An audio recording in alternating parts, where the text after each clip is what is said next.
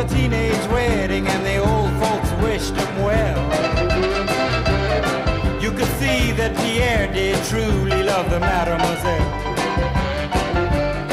And now the young monsieur and madame have rung the chapel bell. C'est la vie, say the old folks. It goes to show you never can tell. They furnished off an apartment with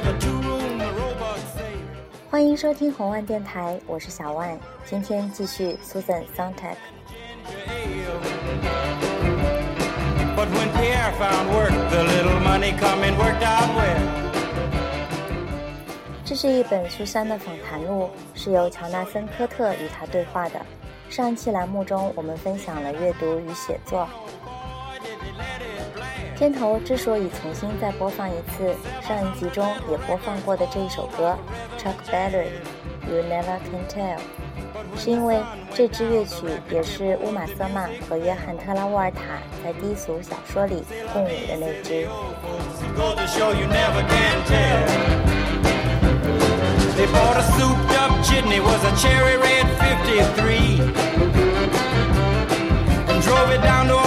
To celebrate the anniversary. It was there where Pierre was wedded to the lovely mademoiselle. 这两期节目中所选的歌曲全部是苏珊喜欢的。在访谈中被问到她喜欢听什么歌，她说：“你会笑我的，我喜欢比尔·哈利和彗星乐队，因为他们的确给了我启示。”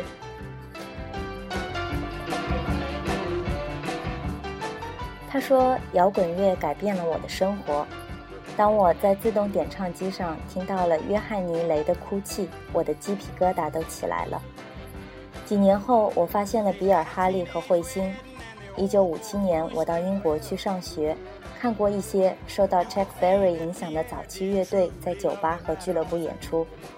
你知道，说实话，我觉得我的摇滚乐是离婚的原因。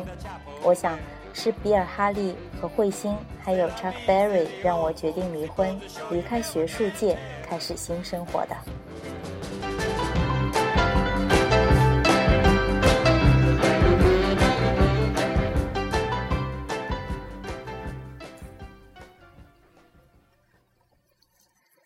今天我们要分享的是爱与性。关于疾病和爱情。我经常想，托马斯曼的《魔山》和伊塔洛·斯沃夫的《季诺的告白》都可以认为是关于疾病和爱情的，两者有异曲同工之处。相对于前者的沉重和不祥，后者可以说是一剂戏谑和讽刺的解药。现在你已经写过了关于疾病的作品，但是还没有写过关于爱情的。我很想写。但是写爱情需要勇气，因为那好像在写你自己。你会感到尴尬，好像人们会知道那些你不想让他们知道的事，因为你总想保留一些隐私。即使我并不是在写自己，人们也会认为我是，所以我会害羞。不过，事实上，我因为一篇关于爱情的作品做笔记已经有许多年了。这是一种最最古老的激情。你提到了害羞，这很有意思，因为你比六十年代初我们第一次见面时开朗大方多了。的确如此。我最近重读了你的文章《河内之行》，注意到这样一段话：我期望这里有人会不那么谨慎，谈谈他的私人生活，他的情绪，跟着感觉走。在这篇文章的第二部分，你开始理解北越。仿佛一件不透明的艺术品，现在对你来说变得透明了。你对这件艺术品的理解更深刻了。直到这篇文章的第二部分，我才开始写自己做的事情，因为我觉得认识到越南人与我们不同是非常重要的。我不喜欢自由主义人类大家庭的思想，他们认为我们都是一样的。我相信文化差异的确存在，而且对这些差异保持敏感是非常重要的。所以我不再纠结于对方偶然表现出的，在我看来是慷慨的行为，因为他们表示慷慨的方式跟我不一样。他们有自己的行为和语言传统，他们理解的亲密跟我们不一样，就像是在学习一种尊重世界的方式。世界是复杂的，它不可能随你的意愿简化。你在这篇文章中提到，你最近刚刚访问过古巴，古巴人更像我们，狂热、亲切、健谈；越南人则更拘谨、慎重和克制。在我看来，你描述的这种区别，就像马塞尔·帕尼奥尔或让·雷诺阿的电影与布列松的电影之间的差别。如果把两个社会比作两部电影，可能更容易接受。没错，你说的对。相对于我理解艺术形式的方式，我在生活中是个狭隘的人。我对艺术的理解更普世，更尊重差别。当然，我自己的风格要狭窄得多。的确，我喜欢亲密。如果非要用一个词来形容的话，是一种犹太式的亲密。我喜欢健谈的人，谈论自己的人，亲切、热情、情感外露的人。但我不需要生活在布列松或者。帕尼奥尔的电影中，我必须活出自己的人生，去克服自己的局限。所以，就算我的品味更乡土、更地方、更局限，也没有什么问题。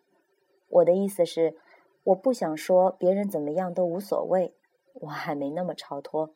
虽然事实上，无论别人怎么样，我都能欣赏他们。但我的朋友大多是情感外露的人，因为我喜欢那样的人。我自己有点羞怯，所以我很喜欢被那些不像我这么羞怯的人包围和亲近。他们很吸引我，让我感觉更好。而且因为这是我仅此一次的人生。不过，当我思考电影或者其他东西时，我也在思考世界。想到世界上应该有人在这样生活，有人在那样生活，让我心满意足。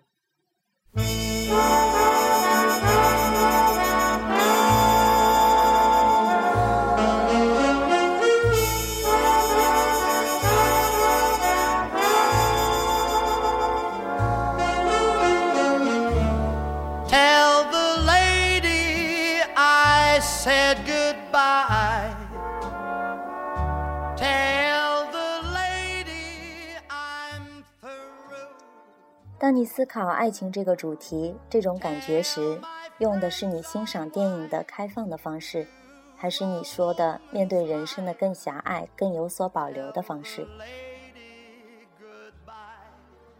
对我来说，真正的转变就是关于越南的文章，因为那是我第一次关于自己的写作，即使还写得非常羞怯。这样做对我无异于一种巨大的牺牲。我想。孩子，我真的很痛恨这场战争。我希望通过写作贡献我微薄的努力，但对我来说，这是一种有意识的牺牲。我不想写我自己，我只想写他们。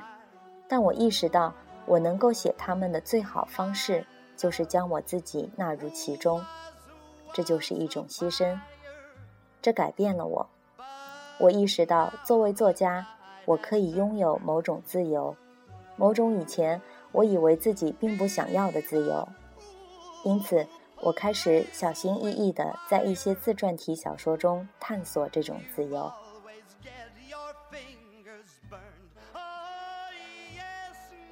你说过，让你体验到新感觉的事件，永远是一个人最重要的经历。你还说过，要平静的去爱，毫不含糊的信任，毫无自嘲的去希望。勇敢的行动，以无穷的力量来承担艰巨的任务，这是不简单的。读到这段话时，我的感动就像看到查理·卓别林的《大独裁者》中著名的人文主义演讲一样。嗯，这是我对自己的希望，但是这很难。问题在于，意识是一种不可思议的工具。一旦你意识到一切，为自己树立起一个理想。你就看到了这个理想的极限。在河内之行中，你写到了诺曼·莫里森的自我牺牲。在这篇文章中，你指出越南人并不从这一事件的实际效果，而是从他的行为的道德成就作为一次超越自我之举的完美性出发来看待它。有趣的是，这正是你在关于沉默的美学的文章中所说的。我觉得在你关于越南的文章中，艺术和生活在某种程度上交织在一起了。嗯，我想正是如此。在我写疾病的书中，他们也以某种方式交织在一起，因为这本书是一种充满激情的体验的产物。我最希望。他们能够相互交织的地方是在我的小说中，在为我及其他中的短篇小说做校对工作时，我惊讶地发现自己完全像是一个读者，而不是他们的作者。他们都有一个共同的主题，即寻求自我超越，努力成为一个不同的、更好的、更高贵、更有道德的人。在这种意义上，一个人渴望和引以为荣的一切。都有其道德品格，以艺术、责任、目标或理想的形式呈现。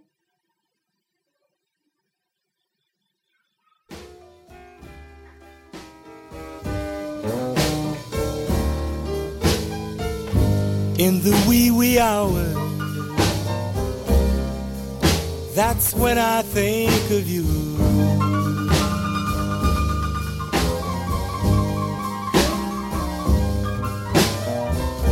in the wee wee hours. That's when I think of you. 我想稍后再谈你的小说，回到关于局限与开放的话题。这很复杂，因为我头脑中有一种关于儿童与成人的观念。我不知道这种想法对不对。这些观念在我头脑中盘旋了一圈又一圈。有时候我想，其中没有差别，这种区分完全是人为的，只是因为我们的年龄增长了，我们的皮肤变得粗糙，那又怎么样？谁在乎？你多大年龄有什么关系？对于哪些事是孩子应该做的，哪些事是成人应该做的，我们不应该有任何先入为主的观念。我对童年充满幻想。不是我自己的童年，而是儿童的开放、天真、脆弱和对事物的敏感所体现出的一切价值。我想，作为成人，我们再也不具备那些品质，这太糟糕了。所以，我也有这些观念，包括那些我一直与之斗争的完全矛盾的观念。事实上。就在今天早晨，我在医院里等着医生来检查时，一个朋友来看我，我们刚好谈到了这个话题。我说：“好吧，我是个成年人，我应该这样做。”但在这件事情上，我认为成年人应该有的行为是：我是独立自主的，我不害怕。所以，成年在这个语境中代表的非常积极的价值，没有失去想象力、衰竭或是麻木之类的东西。不，成年意味着自由、自治、勇气、胆量、清醒和自足。我想消除自己身上孩子气的一面。我想说的是，我认为我们关于爱情的观念与我们对这两件事物的矛盾心理密不可分。童年的积极和消极价值，成年的积极和消极价值。我认为对许多人来说。爱情代表了向童年所体现的那些价值的回归。枯燥机械的工作、规则、责任和冷静客观等成年的重压，已经将他们消磨殆尽。我的意思是，爱情是感官享受，是玩乐，是不负责任，是快乐至上和犯傻。爱情被认为是依赖，是变得软弱，是成为情感的奴隶。是将所爱的对象当成父母或兄弟姐妹来对待，你重现了自己童年的一部分。那时你还不自由，完全依赖父母，特别是母亲。我们向爱情要一切，我们说它应该是不顾一切的，我们又说它应该是家庭的粘合剂，维护社会秩序，让各种传统得以传承。但我认为。爱和性之间的关系非常神秘。部分关于爱情的现代意识形态认为爱与性是一体的，他们可以是，我想，但我认为其中一方必定会消损。人类最大的问题就在于他们为什么不是一体的？人们为什么想要恋爱？这真的非常有趣。在一定程度上，人们想要恋爱，就想想坐过山车，即使知道会再一次心碎。爱情让我着迷之处在于，它关系到所有的文化期待和被赋予的价值。我总是很奇怪，有人说我恋爱了，我爱得死去活来，我有过一段刻骨铭心的恋情，然后没完没了的讲上一大堆。当你问他你们的关系持续了多久，那个人说一个星期，我再也受不了他了。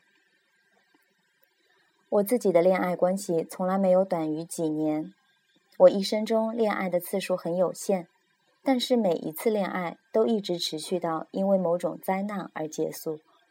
我不知道一个星期的爱情是怎么回事。当我说我做恋爱，就意味着我的整个生活都和那个人在一起。我们同居，我们是情人，我们一起旅行，一起做事情。我没有跟没上过床的人恋爱过。但是我认识很多人说，他们曾经跟没有上过床的人恋爱。在我看来，他们所说的意思是：我被某个人吸引，我幻想他，一星期以后，这幻想结束了。但我知道我是错的，因为我自己的想象可能有局限。柏拉图式的恋爱呢？当然，我也深深的爱过无论如何不会与之上床的人。但我认为那是另一回事，那是友谊之爱，可以是非常热烈的感情，也可以很温柔，包括拥抱的冲动等。但当然，这并不意味着你想跟那个人一起脱衣服。但是有些友谊也可以是肉欲的。哦，我认为友谊是非常肉欲的，但不一定跟性有关。我认为我所有的关系都是肉欲的。我无法想象去喜欢一个我不想触摸或拥抱的人，所以在一定程度上总是有肉欲的一面。我不知道，或许我又是又从自己的性观念出发这样讲的，但我确实不会被那么多人吸引。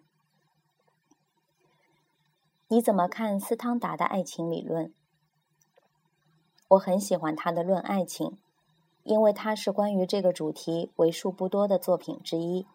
但我知道他对那些人物有点太沉迷了。你知道，就是那个伯爵夫人，一会儿是她穿着什么样的衣服，一会儿是她在起居室里，一会儿是她跟丈夫在一起，一会儿是她跟大使在一起，诸如此类。你不觉得这名人有点曝光过度吗？在你看来，这不是色情的吗？不完全是，因为我更容易被孩子气的人吸引。任何人都可能那样。名人总是急于告诉你，他实际上是个脆弱的小孩子。你没注意到吗？他们厌倦了被当成敬畏的对象，他们会比其他人更快的告诉你这一点。但你就没有这样做，而你当然是令人敬畏的。是的，我是，但我们不是那样认识的。跟我想要亲近的人在一起。我马上就会试着解释，我就像个小孩子，我感到有压力，就必须那样做，因为我想跟他们建立一种生物性的关系。我的意思是，我想停止谈话。这不是什么宏大的形而上学思想，但我认为有些事情只能在静默的人们之间发生。如果你是个众所周知的名人，人们就希望你时时刻刻都在行动、谈话。或者展现你的人格。我遇见过很多人，在我还不知道他们是谁的时候，他们已经知道我是谁了。所以，如果我想跟一个人成为朋友、爱人、同伴或者伙计，我想让他们看到一个安静的、有血有肉的我，在我面前，他们不必感到紧张。我觉得这是很自然的。我喜欢安静，仿佛透明一般的安静。能够让另一个人透视，我也不愿意像有些人那样完全割裂。一些非常聪明的人会说：“哦，别在意我写的书，那根本不像我。”他们太急于安抚人，以保证其他人不会被吓坏。但是这样做实际上否定了他们自己是什么样的人，而且这样是将作品赶到了角落里，而去谈论红酒、美食和天气，似乎作品是什么不相干的事，而且不能和人分享。我更愿意谈论我感兴趣的话题，而不是假装无知，因为你不能在错误的基础上赢得别人的感情。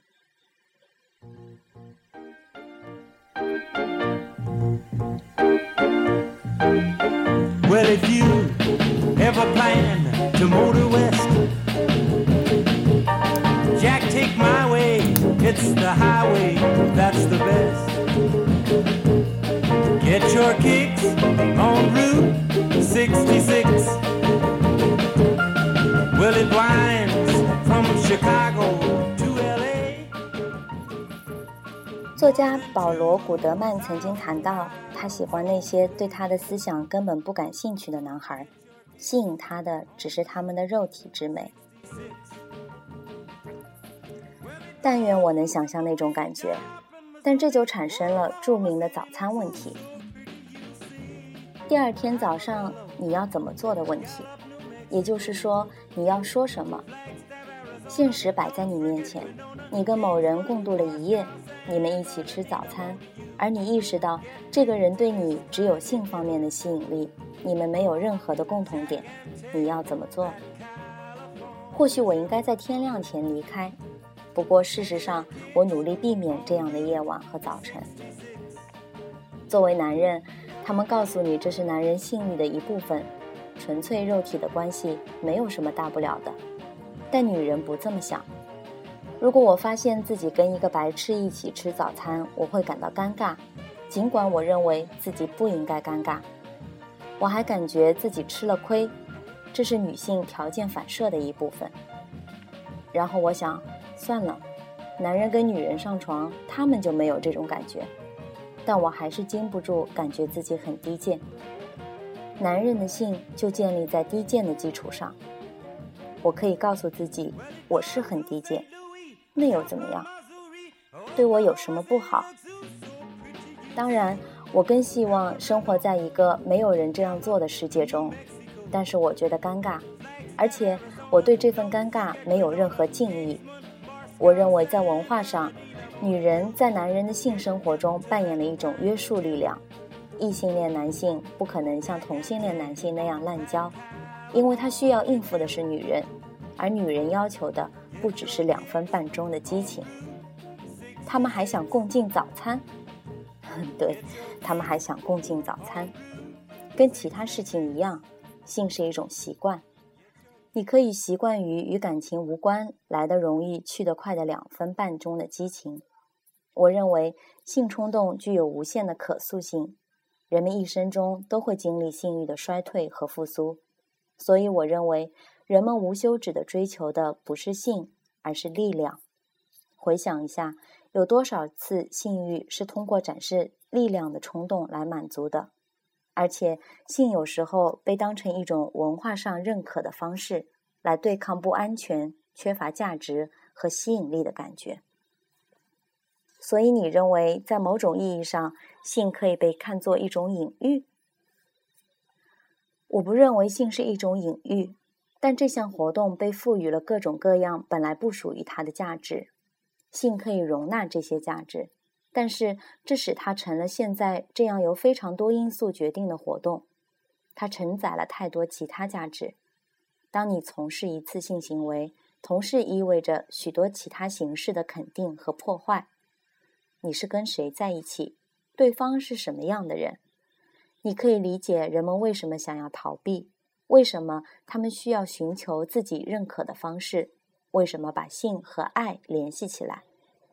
我们把性讲得天花乱坠，而我们明白，在某种意义上，它是我们生命中唯一核心的自然活动。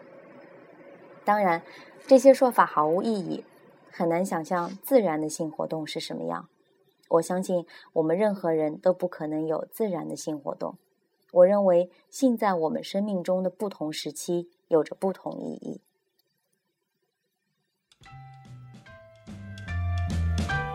Knock on the front door, run around the back. Open that door, I'll blow my stack. Midnight, one more night without sleeping. Watching till the morning comes creeping. 一位婚姻问题专家说，两个人的关系要么是对称的，要么是互补的。这么说吧，婚姻要么是两个人真心相爱，要么是一方依赖另一方。但我认为这种类型学很荒谬，因为按照他们的标准，这个世界上的对称关系一定只有百分之一，而且这种谈论关系的方式完全漠视了历史。我们关于家庭。爱情和关系的所有思想，都不过是最近几百年的事。你知道，这个糟糕的隐喻让人们用是否可行来判断一段关系，好像关系是一台机器。我们都被灌输了这样的比喻和期望。我是说，这些婚姻家庭问题专家谈到了我们文化中内生的男性和女性、老年人和年轻人的不平等吗？在这个社会中，一个男人和一个女人建立平等的关系意味着什么？大多数人都满足于完全不平等的关系。你谈到真心相爱的婚姻，但一颗心去上班时，另一颗心却留在家里。介于两者之间的女性怎么样呢？比如你自己，我十分幸运。年纪轻轻就结婚生子，我已经做了，现在不用再做这样的事情。但不能把我当成样板。我选择不再结婚，而我已经有了一个孩子，所以我没有错失做母亲的非凡体验。然后我决定选择自由作家的生活，这种生活充满了不安全、不愉快、焦虑、挫折，还包括长时间的节育。我想，这正是我想要的，但这的确不是一个样板，这只是我自己的解决方案，在我身上非常合适。这是一个有意识的选择吗？不，但我确实希望体验各种不同的生活，而在体验各种不同生活的同时，拥有同一个丈夫是很难的，至少在我的婚姻中很难。我们的关系太紧密了。我们时时刻刻都在一起，你无法一天二十四个小时跟一个人在一起，年复一年从不分开，而同时拥有成长、变化和想去香港抬腿就走的自由，这是不现实的。这就是为什么我说，到了人生的某个时刻，一个人必须在生活和事业之间做出选择的原因。cutest dog I ever did see. Rockin' rollin' rover, cutest little dog I did see. One day I heard some music while walking down the street. Saw a crowd of people rockin', rollin' with the beat. Stretched my neck above the crowd and what a great surprise. A cute little doggy was dancing and I couldn't believe my eyes. He was wagging his tail to the rock and roll. He was wiggling his ears to the rock and roll.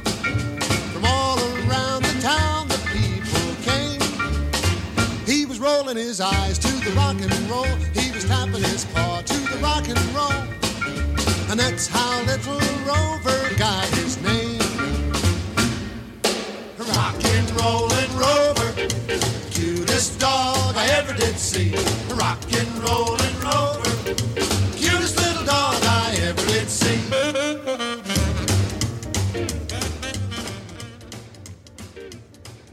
我崇敬苏珊·桑塔格， 因为她是一个格局很大的女人。她说：“平静的去爱，毫不含糊的信任，毫无自嘲的去希望，勇敢的行动，以无穷的力量支援来承担艰巨的任务，这是不简单的。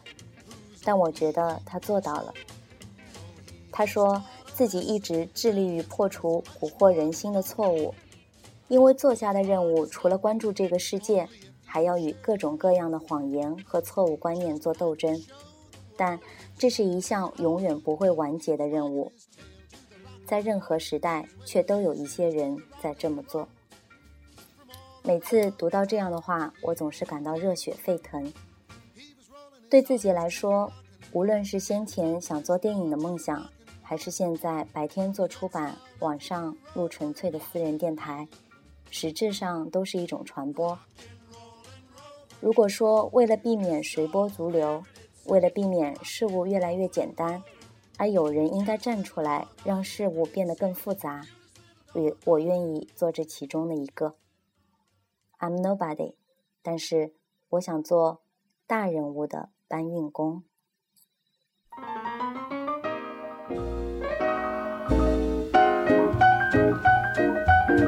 Nobody's sweetheart now. They don't baby you no more, no how. 感谢收听这期红万电台，下期再见，我是小万，拜拜。 They wouldn't want you back in our old hometown. I can't believe that it's you. When I see you walking along the avenue. Ah, with those painted lips and with those painted eyes. And wearing a faded bird of paradise. Well, it all seems so wrong, wrong somehow.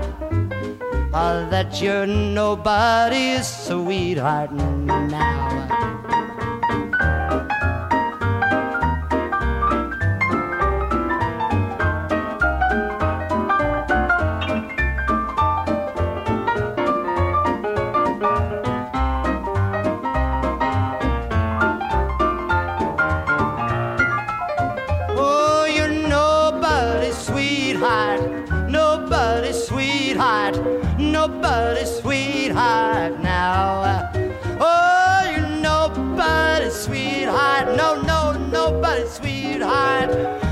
Nobody's sweetheart now. And I can't believe that it's true, it's you. When I see you walking along the avenue, what do you prove? With those silken lips and with those satin eyes. Oh, wearing a faded bird